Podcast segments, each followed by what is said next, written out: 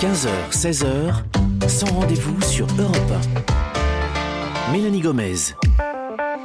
Bonjour à tous, bonjour à toutes et bienvenue dans Sans Rendez-vous, votre émission Santé Bien-être du lundi au vendredi en direct de 15h à 16h. Alors comme chaque jour, je ne suis pas seule dans ce studio. Mon acolyte est là, à mes côtés. C'est le docteur Jimmy Mohamed. Bonjour Jimmy. Bonjour Mélanie, je suis là, mais je suis mouillé parce qu'il pleut dehors et donc j'ai même le slip qui est mouillé là. Ah, on va pas en savoir plus, Voilà. Jimmy. ça Mais c'est vous dire à quel point je suis content Ah d'être ouais, là et que j'ai souffert avant d'arriver sur cette chaise. Très bien. On va se faire du bien à présent, vous inquiétez pas. Au programme aujourd'hui, on vous propose un éclairage sur le don d'organes et la greffe. À l'occasion de la journée nationale de réflexion sur ces thèmes, on a décidé aujourd'hui d'abattre avec vous certaines idées reçues qui circulent encore trop. Oui, nous sommes tous présumés donneurs. Oui, on peut même être un donneur quand on a roulé des mécaniques, quand on est très âgé. Vous savez quoi? Un donneur, c'est trois vies sauvées en moyenne. Alors pour parler de tout cela, nous recevrons le docteur Benoît Verland. Il est directeur adjoint prélèvement et greffe organes tissus à l'agence de la biomédecine. Ensuite, dans notre séquence, les bobos du quotidien, Jimmy a décidé de partir en guerre contre les moustiques parce que ça y est, ils ont commencé à nous envahir, à nous dévorer. Oui, voilà. Ah, vous faites des bruitages, on n'avait pas prévu le petit son, ça, ça tombe bien. Merci Jimmy. Euh, on est pourquoi on est tous touchés, surtout pourquoi certains sont touchés plus que d'autres. Jimmy? Nous fera les bruitages et va tout nous expliquer, bien sûr. Et enfin, vers 15h50, nous retrouverons la chronique sexo de Catherine Blanc. Aujourd'hui, elle nous donnera ses meilleurs conseils pour apaiser les problèmes de jalousie dans le couple. Mélanie Gomez et le docteur Jimmy Mohamed vous reçoivent sans rendez-vous sur Europe 1. Tout de suite, pour ouvrir votre magazine santé, c'est le vrai faux, vos questions au 3921 sur le répondeur d'Europe 1. Et on va démarrer cette émission avec la question de Mireille. On l'écoute. Bonjour Jémy et Mélanie. J'ai eu un cancer du sein il y a un an et on m'a conseillé de faire de la thalassothérapie. J'aimerais savoir pourquoi. Est-ce que ça peut faire du bien à notre corps? Et est-ce que c'est vraiment efficace? Merci beaucoup. Au revoir. Alors Mireille, étant donné que Jimmy n'est pas un spécialiste de la thalassothérapie, on a interrogé pour vous le docteur Florian Scotté, chef du département des parcours patients et oncologue médical à l'Institut Gustave Roussy à Paris. À la suite de votre cancer du sein, votre corps est probablement traumatisé et vous aussi, vous avez certainement été perturbé. Faire une cure de thalassothérapie doit être prescrite par, euh, par un médecin pour être certain qu'il n'y a pas de contre-indication. Ça peut vous aider sur la gestion de vos cicatrices, aider à gérer les problèmes d'œdème, les problèmes de sécheresse cutanée, notamment les séquelles de la, de la radiothérapie. Ça peut vous permettre de reprendre euh, conscience de votre corps, de votre image corporelle, ce qui est très important. Et puis en thalassothérapie en cure thermale, on peut avoir également un accompagnement physique, un accompagnement nutritionnel, qui sont des éléments très importants dans ce qu'on appelle la réhabilitation, c'est-à-dire la réappropriation de son corps et de son esprit après le traitement de, la maladie. C'est à conseiller, à condition de bien voir avec votre, votre médecin s'il n'y a pas de souci. Voilà, c'était le docteur Scotté au micro de Valentin Piovesan. Jimmy, on va prendre une seconde question pour vous. C'est Olivier dans les Hauts-de-Seine qui nous a laissé ce message qu'on écoute tout de suite. Bonjour Jimmy, bonjour Mélanie. Je suis un peu perdue sur la vaccination. Je comprends pas beaucoup combien de temps il faut attendre entre deux doses. On m'a dit que le AstraZeneca c'était 80 jours et que le Pfizer c'était 42 jours. Mais en fait, pourquoi et, et comment ça se passe en fait? Merci d'avance pour votre réponse et bonne journée. Alors Jimmy, ce n'était pas Olivier, c'était Olivia. J'avais évidemment eu un petit problème de, de vue. Euh, effectivement, les choses, les, les délais ont beaucoup changé concernant la, la vaccination, les délais entre, entre les deux doses. Les autorités s'adaptent bah, au stock, évidemment. Et puis il y a les vacances qui, a- qui approchent, évidemment, ce qui risque de compliquer encore les choses. Quel est aujourd'hui le délai, donc, pour répondre à, à Olivia de manière euh, précise, entre deux doses de vaccin Covid? Et d'ailleurs, c'était vraiment écrit Olivier et pas Olivia. Vous avez une bonne vue, c'est Ah. juste que c'était mal écrit, mais peu importe. Euh, pour répondre à Olivia, alors c'est vrai qu'il est possible de vacciner avec du Pfizer. Les délais ont beaucoup changé et même nous, faut être honnête, on a été un peu perdus. Et donc, comme vous le dites, on s'est adapté au stock. Et désormais, entre deux vaccinations ARN, que ce soit du Pfizer ou du Moderna, le délai est entre 21 et 49 jours, ce qui permet de s'adapter, notamment pour les vacances scolaires. Alors, c'est pas un caprice de vouloir partir en vacances, on comprend les Français, mais l'idéal, c'est de ne pas aller au-delà de ces 49 jours pour pouvoir vacciner le plus de nombre possible, car pour l'instant, on est entre 32 et 33 millions de personnes qui ont reçu une première dose. C'est largement insuffisant pour se débarrasser du virus. Euh, Vous avez parlé là des vaccins à ARN, et qu'en est-il du coup pour euh, AstraZeneca? Est-ce que les deux doses, là aussi, les délais, c'est les mêmes? Enfin, D'ailleurs, comment- euh, AstraZeneca, c'est devenu euh, très minoritaire. hein. C'est moins de 1% des nouvelles vaccinations quotidiennes, puisque, quoi qu'on en dise, les vaccins ARN sont plus performants. La vaccination pour l'AstraZeneca, elle est prévue en temps normal entre 4 et 12 semaines D'accord. après la un première délai plus injection. long là pour le coup. Même si après on a changé un peu en cours de route et on a dit bon bah vous vacciner à 12 semaines, même pour les patients qui ont eu un Pfizer ou un Moderna en première injection, un AstraZeneca en première injection, à qui on voulait faire échanger avec un, virus, un vaccin ARN, eh bien là, on attend 12 semaines. Donc, quoi qu'il en soit, ce qu'il faut retenir, c'est que la vaccination pour le vaccin Pfizer est possible à partir de 21 jours. Et vous pouvez changer de centre de vaccination et de vous adapter pour les vacances. Très bien. Alors, vous-même, vous, vous participez à l'effort collectif, vous travaillez toutes les semaines en centre de vaccination. Comment ça se passe en ce moment? Vous disiez, Jimmy, on n'est pas arrivé encore assez haut, euh, il y a des créneaux de rendez-vous qui sont disponibles. Est-ce que les jeunes, d'ailleurs, qui sont maintenant autorisés, les 12-17 à se faire vacciner, ils sont là? Ils viennent, mais on aimerait aussi voir les plus anciens qui vont finir dans les services de réanimation. Donc c'est bien que les jeunes participent à l'effort collectif. Je pense qu'ils ont déjà beaucoup donné. Euh, là, ce qu'on se rend compte, c'est qu'on atteint un peu un plafond de verre. On est content sur le nombre d'injections quotidiennes, mais quand on regarde, c'est principalement des secondes doses. Donc on est en train de ralentir les premières injections et nous, on veut vacciner de plus en plus de personnes. Donc il va falloir aller chercher dans votre entourage les personnes les plus à risque. Globalement, c'est 50 ans. Et je terminerai avec ça. Le facteur de risque majeur désormais de faire une forme grave de Covid, c'est plus l'âge, c'est de plus être vacciné. Donc dans les services de réanimation, dans les hôpitaux, on trouve des gens qui ne sont pas vaccinés ou bien alors des personnes qui sont très fragiles, qui vont peu répondre à la vaccination et qu'on va devoir protéger en se faisant nous vacciner pour protéger la société et retrouver un peu d'équilibre. Merci beaucoup Jimmy. Alors si vous aussi vous voulez nous laisser vos questions santé bien-être 39 21 50 centimes d'euros la minute surtout, aucune hésitation. Europe 1, sans rendez-vous. Mélanie Gomez et le docteur Jimmy Mohamed. Très heureuse de vous retrouver dans Sans Rendez-vous, votre émission Santé Bien-être. Nous sommes ensemble comme chaque jour jusqu'à 16h. Alors accueillons tout de suite notre invité pour le dossier du jour. C'est vous, docteur Benoît Verland. Bonjour. Bonjour. Vous êtes directeur adjoint prélèvement greffe et organes tissus à l'Agence de la biomédecine et donc vous êtes notre invité euh, aujourd'hui à l'occasion de la Journée nationale de réflexion sur le don d'organes et la greffe. Alors justement, que sait-on de la connaissance, puisqu'aujourd'hui on est censé réfléchir à ces sujets-là, que sait-on de la connaissance du niveau d'information des Français sur ces sujets-là? Alors sur ces sujets-là, on a euh, à peu près euh, euh, la connaissance des, de, de la position des Français. On est à à peu près un Français sur deux qui s'estime informé sur tous les sujets, que sont les sujets du prélèvement et de la greffe, le positionnement, la décision, oui, non, comment faire pour ne pas comment faire pour ne pas donner si on le souhaite, enfin tous ces sujets que nous aborderons ensemble. Et à peu près les trois quarts des Français sondés disent que euh, leur positionnement est connu et qu'ils sont plutôt favorables à ça. La seule chose qui nous manque un petit peu, c'est que les gens qui y réfléchissent eux-mêmes puissent euh, faire part de leur, euh, de leur position à leurs proches pour que le jour où, si jamais ça doit se produire, les proches soient vraiment soulagés et que ça aille très très vite. Alors malgré tout, de nombreuses idées reçues circulent et on va tenter de les déconstruire. Déjà, que dit la loi en 2021 Est-ce qu'on est vraiment tous donneurs potentiels? Est-ce qu'il faut porter une carte qui l'atteste? Alors, en 2021, comme avant, puisque cette loi, elle date de 1976 et qu'elle n'a pas varié, en 2019, on a commencé à la remettre à l'avant pour que les gens la comprennent bien essayer de faire de la pédagogie. Euh, la loi dit que nous sommes tous donneurs, c'est ce qu'on appelle le régime du consentement présumé, c'est-à-dire que chacun d'entre nous, s'il se trouve dans la situation, euh, est susceptible euh, de donner ses organes. Alors, porter une carte, pourquoi pas, ça ne fait pas partie des obligations. La première chose, je le disais à l'instant, c'est d'en parler autour de soi, parce que systématiquement, euh, les proches seront euh, évidemment mmh. consultés, approchés.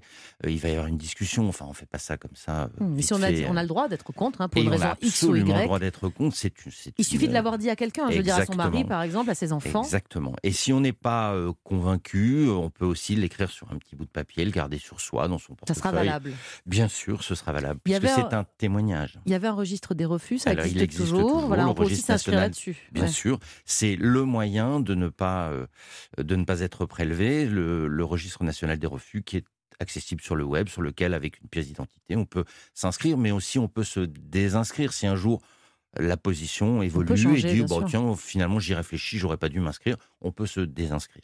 Donc imaginons qu'on est d'accord pour donner ses organes. Est-ce qu'on sait potentiellement combien de vies on peut sauver? Est-ce que c'est quelque chose qui a été évalué? Oui, alors c'est connu, c'est en moyenne, euh, à gros traits, c'est trois, trois personnes. Un donneur donne à peu près trois organes en France. Et ça peut aller jusqu'à 6 pour un, donneur qui euh, va être prélevé de quasiment l'ensemble des organes possibles et utilisables en greffe mmh. humaine. C'est donc pas neutre quand même comme, comme réflexion. Combien de greffes d'organes il y a en, France chaque année en moyenne? Et j'imagine, je ne sais pas, vous allez nous confirmer ou pas, que la pandémie a dû avoir un impact quand même? Alors la pandémie a eu un impact absolument euh, évident. On greffe euh, aux alentours de 6 000 personnes par an pour à peu près 14 000 personnes en attente active, c'est-à-dire susceptibles d'être greffées demain. Donc vous voyez que déjà, on greffe pas euh, la moitié des gens qui attendent, donc on a vraiment encore du chemin à parcourir. La greffe, ça fonctionne. C'est une thérapeutique aujourd'hui qui euh, est parfaitement reconnue, qui est utilisée par beaucoup de pays industrialisés. Donc, la demande vient évidemment du fait que les résultats sont bons. Après, euh, la pandémie, la pandémie a euh, effectivement gêné parce que, comme c'était dit tout à l'heure sur le petit mot sur la vaccination, ben, les gens sont en réanimation. En réanimation, c'est là aussi où on met les donneurs. Euh, quelques heures, le temps de faire euh, les bilans nécessaires et de vérifier la fonctionnalité des organes. Donc, l'hôpital public français a été pendant euh, trois périodes cette année, mais la première, les deux premiers mois, a été totalement tourné vers la seule chose qui, qui se passait, c'est-à-dire un afflux de patients énorme. Et il n'y a pas d'ailleurs que la grève d'organes qui a souffert, beaucoup d'autres comment dire, thérapeutiques mmh. secteurs ont souffert. Alors on parlera des dons de tissus après, mais quels sont les organes qui sont le plus souvent donnés et greffés? Alors, euh, la plupart du temps, euh, ce dont on a le plus besoin, c'est effectivement de la greffe rénale. C'est le gros de, le rein. De la, le rein est greffé facilement. Euh, c'est le seul traitement aujourd'hui de l'insuffisance rénale chronique terminale, la dialyse n'étant qu'un traitement d'attente. après le foie, environ 1200, 1300 greffes les, années normales, et avec des effectifs beaucoup plus petits, puisque là on est dans quelques centaines, le cœur, le poumon, euh, le pancréas et puis mmh. l'intestin, c'est très anecdotique. On a dit qu'on allait déconstruire pas mal d'idées reçues aujourd'hui. Il, y, a, un thème sur lequel vous l'insistez cette année particulièrement. On peut donner ses organes à n'importe quel âge. Ça veut dire que même si je suis très très très âgé, je décède, mais bon, plutôt en, forme quand même, malgré tout, je veux dire en bonne santé, avec une bonne hygiène de vie tout au long de ma vie. Je pourrais être un donneur, je sais pas, à 100 ans par exemple, j'en sais rien. Alors, à 100 ans, pourquoi pas? Euh, il y, a une, il y a une équipe euh, de recherche qui avait, qui avait fait un, un modèle pour imaginer que le foie était en fait prévu pour vivre au-delà de 100 ans, donc pourquoi pas. Euh, l'idée, c'est que euh, deux raisons à cela sur l'âge, c'est un, c'est d'abord la, fonctionnalité du greffon qui, intéresse les, équipes de greffe, c'est-à-dire que vous connaissez tous des gens qui, à 80 ans, sont dans une forme éblouissante, font du vélo, euh, partent en vacances, conduisent leur, Ils ont forcément des organes en meilleure et forme. Et donc, ils ont des organes mmh. qui sont souvent en très bonne forme parce qu'ils ont une hygiène de vie, une génétique favorable, voilà, d'une part. Et d'autre part, la population française vieillit, vieillit plutôt bien, en bonne forme, et euh, il n'est pas rare aujourd'hui que l'on arrive à l'âge d'une première greffe vers la soixantaine, ce qui n'arrivait pas il y a 30 ans. Donc on a besoin aussi d'organes de gens euh, plus âgés et on prélève très très loin dans la vie, hein. on prélève régulièrement. Euh, au-dessus de 65 ans, au-dessus de 75 ans, ah dans une part non négligeable. Et on a même déjà dépassé plusieurs fois 80 ans. Ah oui. Docteur Averland, on va poursuivre cet entretien dans quelques minutes. Vous restez bien avec nous. Sans rendez-vous 15h-16h sur Europe 1. Mélanie Gomez et le docteur Jimmy Mohamed. Nous sommes ensemble jusqu'à 16h pour votre émission Santé Bien-être, une émission sans rendez-vous. Soyez les bienvenus si vous nous rejoignez. Alors, notre invité, il est toujours en studio avec nous, c'est vous, docteur Benoît Verland. Vous êtes directeur adjoint prélèvement et greffe organes tissus à l'Agence de la biomédecine. Et avec nous, aujourd'hui, vous êtes là parce que c'est la journée euh, nationale de réflexion sur le don d'organes et la greffe. Mais c'est aussi la journée de reconnaissance aux donneurs avec ce ruban vert d'ailleurs qui, qui, qui symbolise quoi concrètement? C'est le symbole d'une d'une prise de position, de l'envie de dire euh, voilà, moi je trouve ça bien et je le porte et je le mets, je le mets à la boutonnière. On met euh, tous un ruban rouge euh, au mois de décembre pour, pour le SIDAction. Donc c'était l'idée d'avoir un symbole qui était commun à, aux professionnels, mais aussi à toutes les associations qui chaque jour œuvrent énormément pour ça. Alors c'est vrai que c'est un sujet qui est difficile, presque tabou, parce qu'il la ramène forcément à sa propre mort, sa propre fin. Mais ce qu'on veut essayer de faire passer comme message, quelque chose de positif, c'est que derrière la mort d'un individu, eh ben, il y a trois personnes en face, vous l'avez dit, qui vont être sauvées, car finalement on peut tous être potentiellement receveurs un jour. C'est ça. On a d'ailleurs beaucoup plus de chances d'être receveur un jour que d'être donneur. Ça, c'est la statistique qui nous le dit. Euh, la défaillance d'organes terminales, que ce soit le rein, le foie, un organe qui ne fonctionne plus, euh, amène aujourd'hui beaucoup plus facilement à la greffe qu'il y a encore quelques années, puisque c'est une thérapeutique facile qui fonctionne et qui marche bien. Alors justement, si on se met du, côté des, receveurs, des greffés, comment ça s'est passé pour eux cette pandémie? Euh, On a compris que dans les hôpitaux, ça a été euh, compliqué pour, euh, on va dire techniquement aussi, pour arriver à faire le nombre de greffes habituels, parce que les hôpitaux ont été quand même très très bloqués par cette pandémie. Comment ils ont vécu les, greffés cette période avec justement bah, des organes greffés? Est-ce qu'ils ont été inquiets Ils ont été en plus bah, pas stigmatisés, mais en tout cas des personnes à risque clairement. Hein? Bien sûr, donc une très grosse charge émotionnelle, des gens qu'il a fallu accompagner, les équipes de greffe ont consacré énormément de temps. Ça a été le début aussi du développement de la, de la, de la téléconsultation parce qu'on s'est vite rendu compte qu'il fallait surtout pas les amener à l'hôpital. Un greffé, c'est quelqu'un qui est immunodéprimé, c'est-à-dire dont on a réduit l'immunité, donc ses capacités à se défendre contre des, des agents extérieurs par les médicaments pour éviter le rejet de l'organe. Et donc, ce sont des gens qui sont forcément beaucoup plus sensibles à toutes ces maladies. Le Covid en faisait partie. Et euh, hélas, la, la, cohorte des patients greffés en France, mais aussi des gens qui attendent parce qu'ils ont des comorbidités, euh, ont payé un, assez lourd tribut à la, pandémie. Alors, on, le sait évidemment, donc les patients greffés, vous l'avez dit, sont beaucoup plus fragiles, beaucoup plus sensibles car immunodéprimés, mais néanmoins, la greffe leur sauve la vie et la prolonge de façon assez exceptionnelle. Est-ce qu'on sait combien de temps va gagner une personne greffée en espérance de vie? Alors, euh, je ne suis pas sûr qu'on puisse parler en espérance de vie, mais en tout cas, on peut de manière très simple parler de la durée de vie d'un greffon. Un greffon rénal, aujourd'hui, la durée de vie moyenne est à 12 ans. C'est-à-dire que euh, par rapport à quelqu'un qui va aller 3-4 fois par semaine euh, faire ses séances d'hémodialyse euh, pendant toute sa vie, durant, s'il il n'a pas de solution, et eh bien pendant les 12 années, et on peut être regreffé une seconde fois, une troisième fois. Il y a d'ailleurs un article qui avait été fait ces jours-ci sur le sujet. On peut être greffé plusieurs fois dans une vie. On peut avoir 3 cœurs, 4 cœurs. Exactement.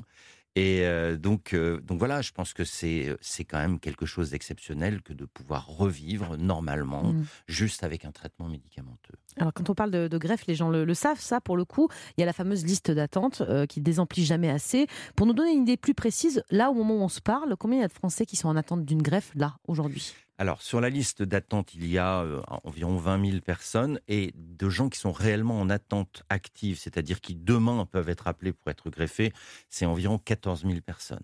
Évidemment, la pandémie a fait, euh, euh, a fait augmenter cette liste puisque les greffes qui n'ont pas été faites en 2020, 25% en moins, même si il faut peut-être regarder de l'autre côté en se disant qu'on a quand même réussi à maintenir 75% du mmh. volume de greffes sur une année aussi compliquée. On est l'un des pays d'Europe qui a le plus greffé pendant mmh. cette période. On a évidemment arrêté la greffe rénale lors de la première, euh, lors du premier confinement parce qu'on ne savait pas du tout à quoi on s'attendait. Ça nous est tombé dessus. Personne ne savait ce que c'était que cette maladie. Et donc, euh, retenons plutôt les 75%. Mmh. Le verre à moitié plein. Voilà, c'est ça, le verre à moitié plein, plus que le verre à moitié vide. Et, euh, voilà, il y a quand même 14 000 personnes qui attendent la greffe. Et justement, comment ça se passe pour savoir qui est prioritaire? Je crois qu'il y a des règles très strictes, justement, à l'agence de biomédecine. Euh, est-ce que vous pouvez nous expliquer, en tout cas nous simplifier, euh, parce que ça va être Alors simplifier les règles de répartition, c'est très très compliqué les règles de répartition. En tout cas, c'est euh, une seule et unique volonté, c'est l'équité. On est, nous sommes garants, l'agence de la biomédecine est garante par le législateur de l'équité d'attribution, donc d'accès à la greffe. Ça, c'est une première chose.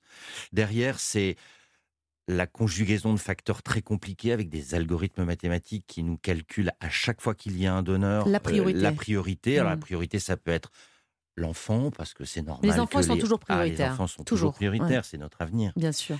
Euh, ensuite, la deuxième priorité, c'est celui dont la vie est menacée à très court terme, qui va mourir s'il n'est pas greffé. Ensuite, il y a celui qui attend depuis très longtemps, ou bien euh, celui qui va peut-être faire le meilleur bénéfice de son greffon. Donc, vous voyez, ce sont des, choses qui sont d'abord conjugaison de plusieurs conjuguées, mais en plus très très ambivalentes, quelquefois en opposition l'une avec l'autre. Donc, on essaye de trouver un équilibre, puisqu'on partage une ressource rarissime et très précieuse. Mmh. Euh, entre tous. Alors, autre idée reçue, enfin, inquiétude souvent euh, des gens quand on parle de greffe, comment sera traité le corps du défunt euh, d'honneur, justement? Comment vous assurer du respect du corps et de la restitution aux familles? C'est écrit dans la loi que le respect est absolument indispensable. Donc en fait, c'est une intervention chirurgicale, exactement comme n'importe quelle autre intervention chirurgicale, avec euh, donc dans un bloc opératoire. Et le défunt est traité comme n'importe quel malade et recousu comme traité avec autant de respect, fermé, bien pansement, rhabillé, enfin exactement comme n'importe quel patient opéré. Très bien. Docteur Averland, ne bougez pas, on va continuer cet entretien dans quelques minutes. Mélanie Gomez sur Europe 1. Sur Europe 1 dans ce rendez-vous et notre invité est toujours avec nous en studio. C'est vous, docteur Benoît Verland. Je rappelle que vous êtes directeur adjoint prélèvement et greffe organes tissus à l'Agence de la biomédecine. Alors en 2020, 4417 greffes ont été possibles grâce à 1357 donneurs, 55 pardon, donneurs décédés et 400 donneurs vivants, des milliers de vies sauvées. Et pour bien comprendre qui, qui sont ceux qui ont été sauvés euh, et qu'on peut tous se retrouver dans cette situation un jour, on va peut-être euh, expliquer quelques situations particulières. Admettons un cœur, euh, un cœur, un poumon, un foie. Quelles sont les situations ou maladies qui peuvent euh, me conduire, moi, à avoir besoin d'un nouvel organe un jour? Toutes les maladies qui, euh, un jour ou l'autre, font que l'organe ne fonctionne plus normalement. C'est-à-dire que c'est, on est vraiment dans la thérapeutique du remplacement l'organe ne fonctionne plus, le cœur ne se contracte plus. Alors ça peut arriver à 20 ans par une malformation ou des suites d'une malformation, ça peut arriver à 30 ans des suites d'une infection virale banale, et puis ça peut arriver beaucoup plus tard dans la vie parce que le cœur vieillit et qu'il vieillit plus vite chez certains que d'autres. Donc voilà, c'est l'usure d'un organe qui ne fonctionne plus correctement et qui n'est plus à même euh, d'assurer sa mission. Alors, on a beaucoup parlé des greffes d'organes classiques, on va dire, mais il y a aussi les greffes de tissus. En 2020, ça représentait un peu moins de 6000 patients qui ont reçu une greffe de tissu. Mais de quoi on parle précisément? Parce que dit comme ça, ça paraît un petit peu abstrait.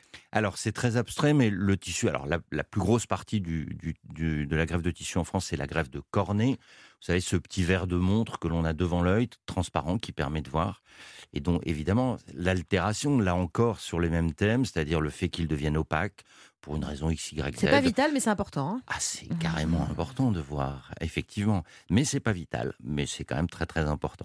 Et donc le fait, par exemple, d'avoir une brûlure de l'œil avec euh, de l'acide ou quelque chose comme ça. Un accident à n'importe quel âge. Un hein, accident à n'importe quel âge, mais aussi le vieillissement. Et donc voilà, on change juste. Donc la greffe de cornée, c'est ce qu'il y a de plus fréquent.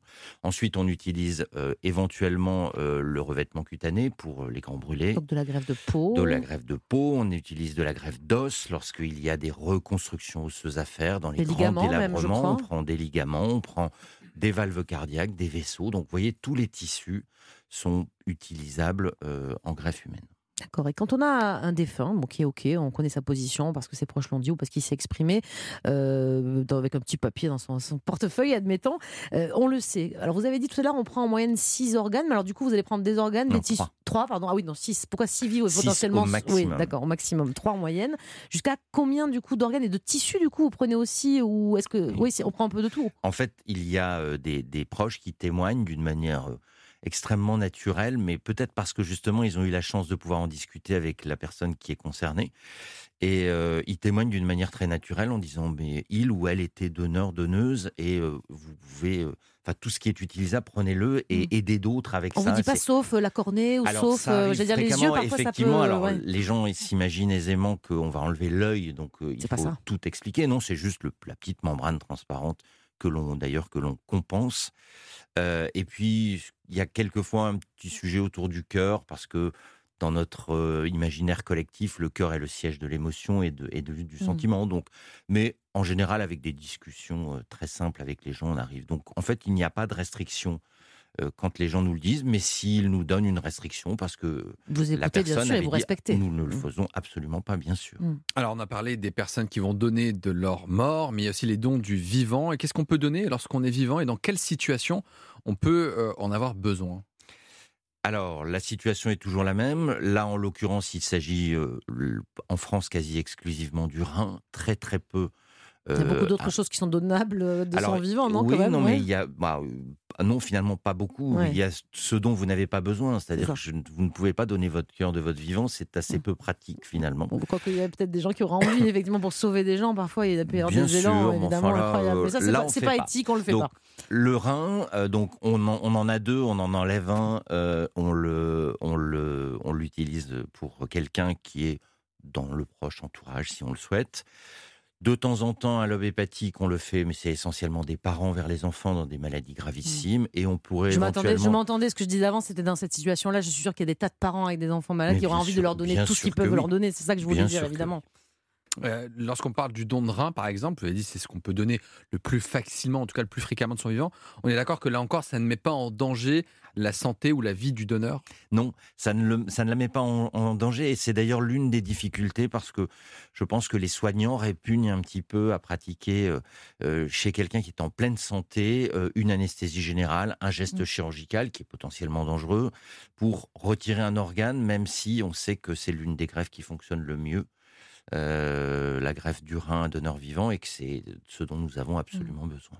Et même sur le long terme, est-ce que c'est quelque chose que vous avez évalué Quelqu'un qui a donné un rein de son vivant à, à un proche, admettons. Est-ce qu'on sait s'ils restent en bonne santé tout au long de leur vie? Parce que du coup, c'est des gens qui, j'imagine, vont être quand même suivis, surveillés, euh, plus que les autres peut-être? Oui, c'est très difficile de les faire suivre parce qu'ils sont tellement euh, surveillés au départ et leur bilan est tellement poussé que ce sont des gens qui sont en pleine santé, qui ne comprennent pas pourquoi on leur demande de- d'aller au moins une fois par an faire un très, un très bref bilan, un tout petit bilan sanguin, une bandelette urinaire, enfin des choses très simples.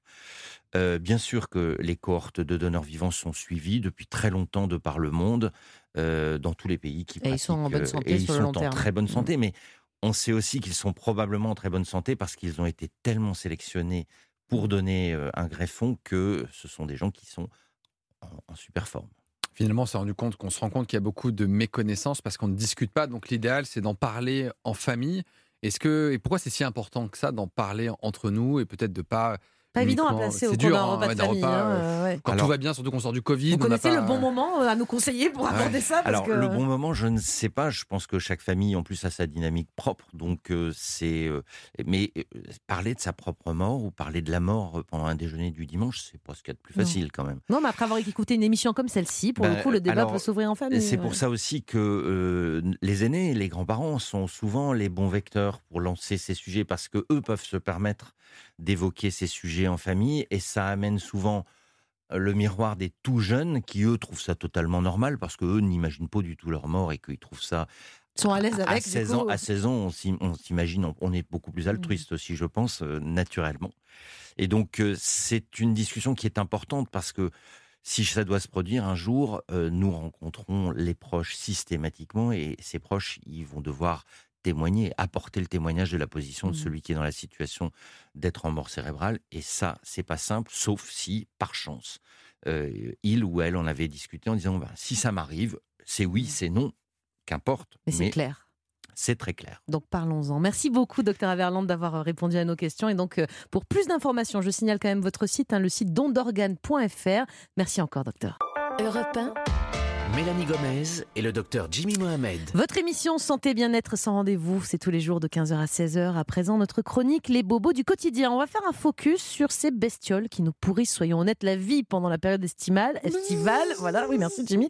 Les moustiques, vous avez compris, ça pourrait être une mouche aussi. hein. Euh, Savez-vous euh, s'il existe vraiment des astuces efficaces pour les éloigner Comment apaiser une piqûre de moustique Et enfin, pourquoi certains sont dévorés et d'autres quasi épargnés en été Voilà, on va faire le point juste après le, le sonore de Jimmy, mais surtout après avoir écouté le micro-trottoir de notre reporter Barbara Silvera Sonigo. Ah, les moustiques, c'est chiant, ça pique, euh, ça gratte. Je pense qu'au niveau du groupe sanguin, il y a certaines personnes qui se font plus piquer que d'autres, et au niveau peut-être de l'odeur de l'épiderme. Je pense que les moustiques peuvent transmettre des maladies. Non, pas tous les moustiques, c'est dans un, euh, un environnement humide. Je pense que c'est pas une raison suffisante qu'il fasse chaud pour que ce soit euh, dangereux. Ça peut être des maladies qui se transmettent par le sang, euh, le sida. La dengue, je crois. Euh, la malaria? Le virus Zika. Je sais qu'on a les moustiques tigres en France. Ils transmettent euh, le chikungunya. Les symptômes, c'est des courbatures, de la fièvre, vomissements. Il y a des traitements préventifs qui sont donnés euh, aux aéroports quand on va en tant que touriste dans des régions qui sont touchées par ces maladies. Pour éviter les piqûres de moustiques, on peut se mettre de la citronnelle euh, sur soi. Alors on va voir si la citronnelle ça fonctionne selon le docteur Jimmy Mohamed. En tout cas, la saison des moustiques est officiellement ouverte. Déjà, euh, Jimmy, vous allez nous parler peut-être un petit peu de ces bestioles. Comment elles se déplacent? Comment elles nous repèrent? Comment elles me repèrent? Je me suis, j'essaie d'éteindre la lumière, mais il n'y a rien, rien non, à y ça faire. marche pas. Ouais. Et on oublie que les moustiques, s'il y a 3500 espèces différentes et que c'est le principal prédateur de l'homme, ça tue beaucoup plus que les requins, que les chiens euh, super méchants, parce qu'elles vont véhiculer. Les chiens super méchants. Vous connaissez cette race là, mais super méchants. Elles vont véhiculer des maladies, effectivement. Et le moustique, il est up comme une taupe. Donc il ne va pas se repérer grâce à la lumière, mais grâce notamment au dioxyde de carbone. Lorsque vous respirez, vous prenez de l'oxygène et vous expirez du dioxyde de carbone. Et le moustique, avec son petit radar de moustique, il est capable de vous repérer jusqu'à 30 mètres. Ah ouais. Et ce qu'on sait, c'est que les Il femmes est enceintes. méchant, mais bigleux, quoi. Exactement, mais ils sont, ils sont voraces, ils ont faim. Les femmes enceintes, par exemple, vont expirer 20% de dioxyde de carbone en plus, Mmh. raison pour laquelle elles vont être plus piquées que les autres. Et les enfants, ils respirent un peu plus vite, notamment les petits, et donc ils se font un peu plus piquer. C'est ça qui explique que donc je suis la seule de la famille à me faire dévorer. Alors, pas C'est les que. phéromones. Il y a ouais. aussi les phéromones et aussi ils adorent une chose, les- les- l'urine. Je crois que vous allez dire les rousses. J'ai eu peur. non, mais ils adorent les odeurs corporelles, certains fluides corporels, notamment l'urine. Mais je sens pas l'urine. Non, mais je vous dis, Mélanie, votre rééducation du périnée, il va falloir enfin la faire parce que la petite gouttelette là, qui Oh, c'est dépasse, vilain, forcément. en fin Et puis, on s'est aussi rendu compte de choses assez particulières. Euh, le groupe sanguin joue aussi. Vous Ah, êtes de quel groupe? C'est ça, O. Eh ben oui, les groupes A et O sont plus Ah, ben piqués voilà. que le groupe B. Et puis il y aura aussi effectivement les phéromones au travers du microbiote cutané. On a des acides gras sur la peau qui vont dégager une certaine odeur, qui vont être propices aux piqûres de moustiques. Et donc ça n'a strictement rien à voir avec la peau sucrée ou le sang sucré. C'est une D'accord. histoire de mon groupe sanguin, juste. votre groupe et- et sanguin. l'odeur du pipi. donc. Et les.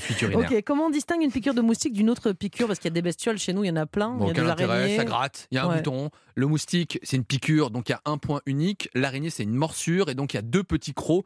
En règle générale, le ça- savoir, on s'en fiche. on en s'en fait. fiche parce que finalement le traitement est le même. Alors comment on les évite et puis bah, comment on apaise une fois qu'on est piqué malgré tout? L'idéal, c'est la moustiquaire, c'est ce qu'il y a de plus efficace. Les répulsifs, tout ce qui est à base de plantes, la citronnelle, les Ça bracelets, tout le preuve tintouin. de son efficacité, Ça n'a pas fait preuve. Hmm. Votre voisine vous dira que c'est toujours euh, Moi, je formidable. mettais du marc de café brûlé sous la table cet été, mais ça Ça, ça, rien. ça marche pas. Et puis après, si vous devez partir dans des zones où il y a des maladies qui vont être transmises par le moustique, et là, il faut acheter des répulsifs spécifiques à base de DIT, D-E-E-T. Il faut qu'il y ait 25% de concentration. C'est ce qui est le plus efficace, mais attention, car ce n'est pas adapté à tous les âges. Très bien, merci beaucoup, docteur Jimmy Mohamed. C'est pas vous cette fois-ci, il y a un vrai, un vrai sonore. On C'est- voit la différence. C'est les moustiques du studio. Merci Jimmy pour tous ces conseils qui seront utiles pour passer un bel été. Sans rendez-vous sur Europe 1. La santé, le bien-être et la sexo, c'est sur Europe 1 entre 15h et 16h. On va passer à la toute dernière séquence de l'émission, la chronique sexo de Catherine Blanc. Catherine, aujourd'hui, on va répondre à la question de Lionel. Je vous la lis tout de suite. J'ai l'impression de faire beaucoup d'efforts avec ma copine, mais elle, vraiment pas. On s'engueule souvent à cause de ça, justement. Je lui reproche des trucs, par exemple, euh, d'être trop jalouse, et elle continue. Elle prend pas du tout sur elle. J'ai beau être amoureux, je ne sais pas quoi faire. Catherine, bon, les engueulades dans un couple, c'est pas bien grave, mais quand le, ça arrive, j'imagine, à tous les couples à peu près, mais quand le sujet de la dispute est toujours le même, là, il dit c'est tout le temps ça, elle, elle me reproche toujours la même chose, est-ce que là, quand ça devient chronique, c'est problématique? Alors euh, oui, Le- parce La que- thématique de la dispute, on va dire. Oui, bien sûr. C'est-à-dire que à partir du moment où un couple se heurte toujours à la même difficulté, au même écueil, ça pose la question de qu'est-ce qui fait que je suis si sensible sur un sujet ou qu'est-ce qui fait que je ne supporte pas euh, telle ou telle chose. Alors là, c'est la jalousie euh, de, de comportement de mon partenaire qui fait que je pars dans les, en- dans les tours et que je lui fais euh, une scène sur peut-être des choses tangibles et puis d'autres qui le sont moins. Donc, où on se dit que on se dispute très fort, puis après on se dit qu'on s'aime très fort et on mesure notre amour du très fort à la mesure de- du risque encouru juste précédemment. Et donc il y a des couples qui fonctionnent essentiellement comme ça, en étant toujours dans des creux euh, C'est un mode de relationnels. fonctionnement quasiment, Voilà, ouais, la dispute, exactement. et la réconciliation et la dispute et la Voilà. réconciliation. Sauf qu'il ne me semble pas que Lionel participe de, ce, de cet intérêt-là. Et du coup, ça pose vraiment d'abord la question pourquoi Lionel, malgré tout, est très amoureux? Parce que si c'est aussi lourd et que c'est aussi enfermant, puisque la jalousie, elle peut avoir son, ses bien fondés euh, parce qu'il est peut-être, euh, il peut- tend peut-être un peu la perche, ou alors pas du tout. Et donc, il a quelqu'un en face de lui qui est très fragile, qui a un besoin de possession par inquiétude personnelle, ben, par fragilité narcissique. Et auquel cas, comment se fait-il qu'il est si amoureux de quelqu'un qui manque d'ossature, qui manque de. Donc, il faut déjà lui-même s'interroger et peut-être l'aider en se dit, euh, elle, en lui disant écoute, ce sujet est un sujet récurrent, un sujet de grande fragilité qui s'appuie sur tout et n'importe quoi, si tant est que ce soit le cas, bien sûr. Euh, et donc, euh, règle-le, sinon ça mettra en péril notre relation. On ne peut pas, surtout quand on est jeune, on ne peut pas bâtir une relation sur une base qui est, j'allais dire, sadomaso dans le relationnel, parce que ça ne va pas s'améliorer avec le temps. Et quand il dit, il est mignon, mais quand il dit, elle ne fait pas d'efforts, la jalousie, c'est un truc qui vous prend les tripes. En vieillissant, Euh, ça s'arrange en général, ça, non? Je, je sais pas. bah, ça, ça s'arrange que dans la mesure où on considère que l'autre n'est plus bankable. Euh, donc dans la mesure où il est plus bankable, plus personne n'en Mm. voudra, ni moi d'ailleurs. Et donc du coup, je suis tranquille. Mais sinon, dans la réalité, si j'ai besoin de m'inscrire socialement, m'inscrire dans la relation et que j'ai une, une certaine valorisation ou idéalisation de l'autre, évidemment que c'est extrêmement douloureux. Mais est-ce que la jalousie, c'est pas plutôt un manque de confiance, non pas en l'autre, mais en soi Absolument. Donc finalement, peu importe ce qu'elle fait, tant qu'on n'a pas confiance en soi, eh bien les reproches vont continuer. Donc en fait, c'est insoluble d'essayer de se justifier en disant mais non, mais regarde mon téléphone, il est en accès libre, je fais très attention. Donc comment est-ce qu'on fait pour renouer le dialogue quand c'est comme ça? Voilà, ben, c'est justement ce que je disais, c'est que c'est une faille narcissique qui est à l'origine en effet de ça. Donc c'est l'accompagner à elle en prendre conscience, parce que euh, sinon, effectivement, on pourra toute sa vie dire j'ai fait ça, j'ai pas fait ça. De toute façon, mais tu as regardé à droite, je te parlais, tu as déjà répondu à la serveuse, etc., etc. Sur des trucs qui n'ont qui n'ont ni queue ni tête, parce que en fait la souffrance raconte autre chose, et vous pouvez amener la réponse au discours officiel, à savoir la jalousie.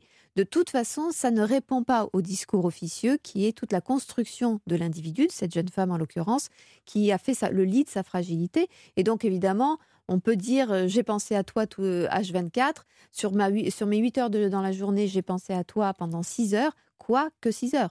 Et c'est la fameuse blague de la mère juive qui offre deux cravates à son fils, il en met une, et quand il arrive tout fièrement pour faire plaisir à sa maman avec une cravate, elle lui dit Je savais bien que tu n'aimais pas l'autre. Dans le cas de Lionel, il précise, vous l'avez dit justement euh, juste avant, hein, mais qu'il est amoureux. Il a l'air de se poser des questions. C'est possible qu'il dit elle ne fait jamais d'efforts, mais est-ce que c'est possible parfois de ne pas voir les efforts de l'autre? Parce qu'on a toujours l'impression qu'on fait des efforts, mais pourquoi ils sont pas toujours visibles dans un couple? Par l'autre hein ah bah, Parce que évidemment, la notion d'effort, c'est à la mesure, il n'y a pas d'échelle de, de, valeur. Euh, selon ma difficulté sur un sujet, mon effort est colossal quand bien même mes chaussettes continuent à traîner. C'est-à-dire qu'il y en a trois au lieu de dix et c'était un effort colossal parce mieux. que voilà, c'est déjà mieux. Mais pour celui qui est en souffrance de voir ne serait-ce que euh, une demi chaussette, eh bien de toute façon, ce n'est jamais l'effort l'effort conséquent puisque ce n'est pas l'effort qui vient satisfaire la demande. Donc en fait, entre l'effort de celui qui fait et, et, la satisfaction de la demande, il peut y avoir un gap très important, d'où effectivement le sentiment qu'il y en a un qui se moque de l'autre, alors que euh, celui qui croit qu'on se moque de lui n'envisage pas du tout l'effort surhumain, surtout quand on est sur ce sujet, par exemple, de faille narcissique très forte, qui est, un, qui est une douleur qui, qui empêche un individu d'être de, de, paisible, de s'endormir paisiblement. Euh, parce qu'il suspecte tout et n'importe quoi en permanence par fragilité, bien sûr. Merci beaucoup, Catherine, pour tous ces conseils. On revient bien sûr demain, même heure, sur Europe 1. Merci de nous avoir suivis. Tout de suite, place à Stéphane Bern et Mathieu Noël avec Historiquement Vôtre. Bonjour, messieurs. Bonjour, Mélanie. Aujourd'hui, c'est interdit, mais elles l'ont fait quand même. Oui, les femmes audacieuses, un peu comme vous. On va parler de Claudette Colvin, qui, elle, avant Rosa Parks, a dit non à la ségrégation dans un bus. Marcela Gracia Ibeas et Elisa Sanchez Loriga. Des amis à vous euh, Non, je les ai pas connues parce qu'en 1901, elles ont été les deux premières femmes à se marier à l'église ah. ensemble. Eh bien, on va rester à l'église pour euh, notre troisième Ah bon personnage, qui est en fait un, un collectif féministe, les Femmes. Elles ont beaucoup fréquenté les églises aussi, mais plutôt pour scier des crucifix. Je vous raconte ça. Bon, ben, des femmes courageuses mises à l'honneur chez vous cet après-midi. On sera bien sûr à l'écoute et vous aussi, restez sur Europe 1.